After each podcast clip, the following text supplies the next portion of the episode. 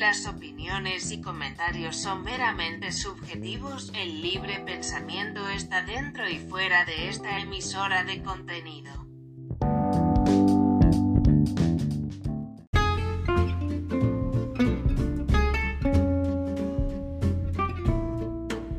Buenos días, tardes o noches, según se encuentren. Oyentes, sean bienvenidos al estreno de nuestro programa La Chisma para Administradores. ¿Qué es para ustedes un proyecto? ¿Cuál es la importancia del control de un proyecto? ¿Cuáles son las situaciones que se deben prever para asegurar el cumplimiento de objetivos dentro de ese proyecto? Bueno, acompáñenme en este espacio para averiguarlo.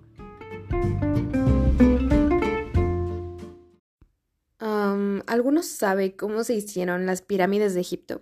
¿Las colosales cabezas de Pascua o la muralla china? Los proyectos llevan existiendo miles de millones de años, solo que recientemente los nombramos así. Un proyecto es la idea de una cosa que se piensa hacer y para la cual se establece un modo determinado y un conjunto de medios necesarios para lograrlo. ¿Qué quiero decir con esto? Bueno, les voy a poner un ejemplo muy sencillo para que ustedes lo entiendan en palabras simples y, no solo eso, puedan llevarse un aprendizaje en este capítulo.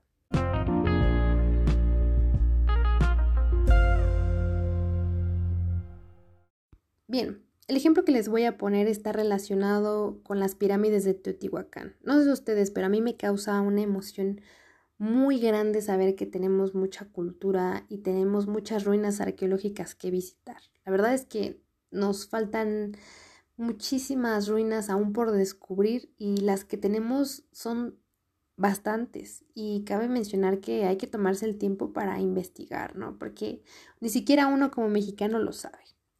Ahora bien, les voy a hablar de las fases del ciclo de vida de un proyecto eh, y cómo lo vamos a hacer relacionado como si nosotros fuéramos los teotihuacanos hace muchos años y fuéramos a construir nuestras pirámides de Teotihuacán. El primer fase de este ciclo es la planeación. ¿Qué es la planeación? Es toda aquella programación de las actividades, de los recursos humanos, materiales y económicos que vamos a llevar a cabo. Si yo fuera un teotihuacano, me preguntaría en este punto, bueno, ¿qué vamos a hacer para adorar a nuestra diosa de la luna o del sol? ¿Podemos construirle acaso una pirámide? ¿Cómo lo vamos a hacer?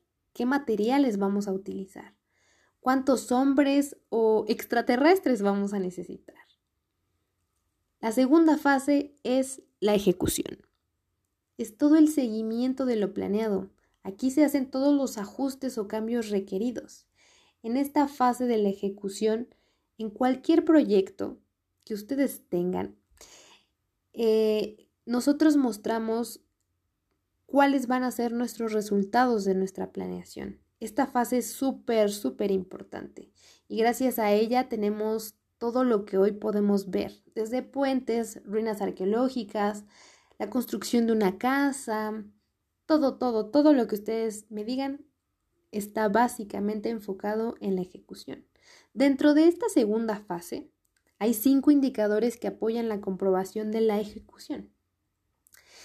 Dentro de esos cinco indicadores vamos a encontrar los técnicos, los económicos, los organizacionales, los de funcionamiento y los de utilidad social. Si ahorita mismo yo me encontrara como teotihuacano construyendo la pirámide de la luna, ¿cómo podríamos analizarlos? Bueno, los técnicos serían, por ejemplo, los planos de cómo se visualizaría la pirámide, la estructura saliente, los metros de altura que llevaría, incluso tal vez el peso, ¿no? Aunque en ese tiempo no se visualizaba como tal.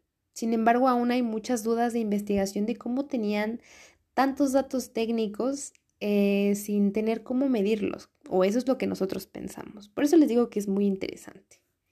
Los económicos serían, por ejemplo, cuántas piedras preciosas o colorantes vamos a comercializar para ornamentar nuestra construcción.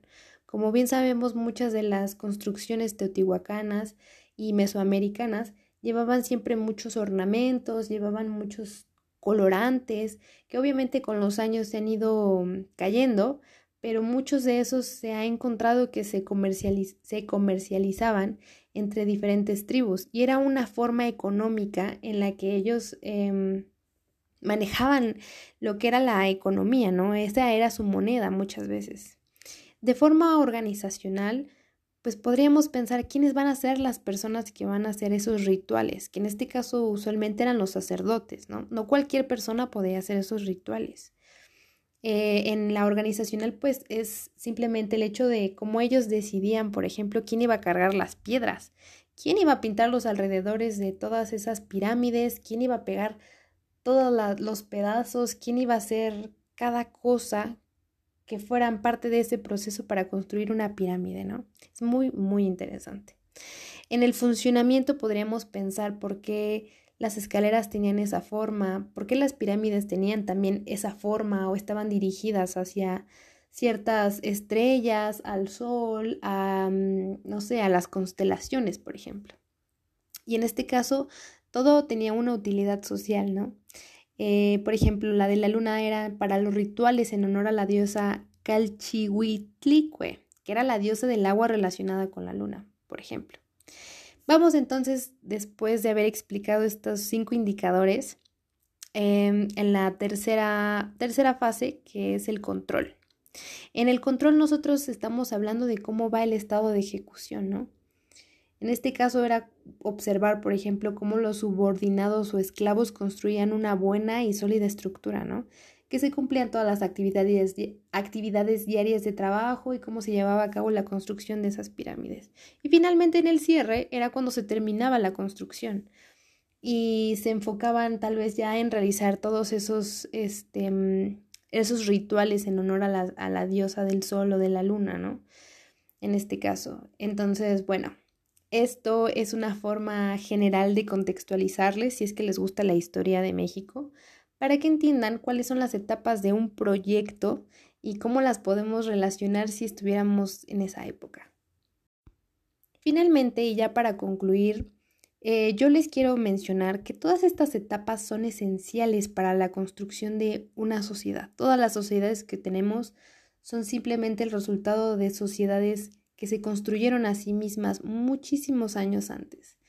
La supervivencia de cualquier proyecto es la gestión y la eficacia con la que se ejecuta cualquier proyecto. Siempre se debe reconocer lo previsto a lo realizado, en cómo la calidad mejora la constancia del trabajo, en cómo los participantes deben tener las competencias técnicas y finalmente en cómo suministramos los recursos para que cualquier proyecto que deseemos alcanzar en toda nuestra nuestras actividades diarias se, se lleve a cabo. Eh, eso ha sido todo por hoy. Muchísimas gracias por escucharnos y tomar nota sobre la teoría de la ejecución y control de un proyecto, así como también un poco de historia antigua con nosotros. Los esperamos pronto para un nuevo capítulo. Soy Brenda Zambrano y esto fue La Chisma para Administradores.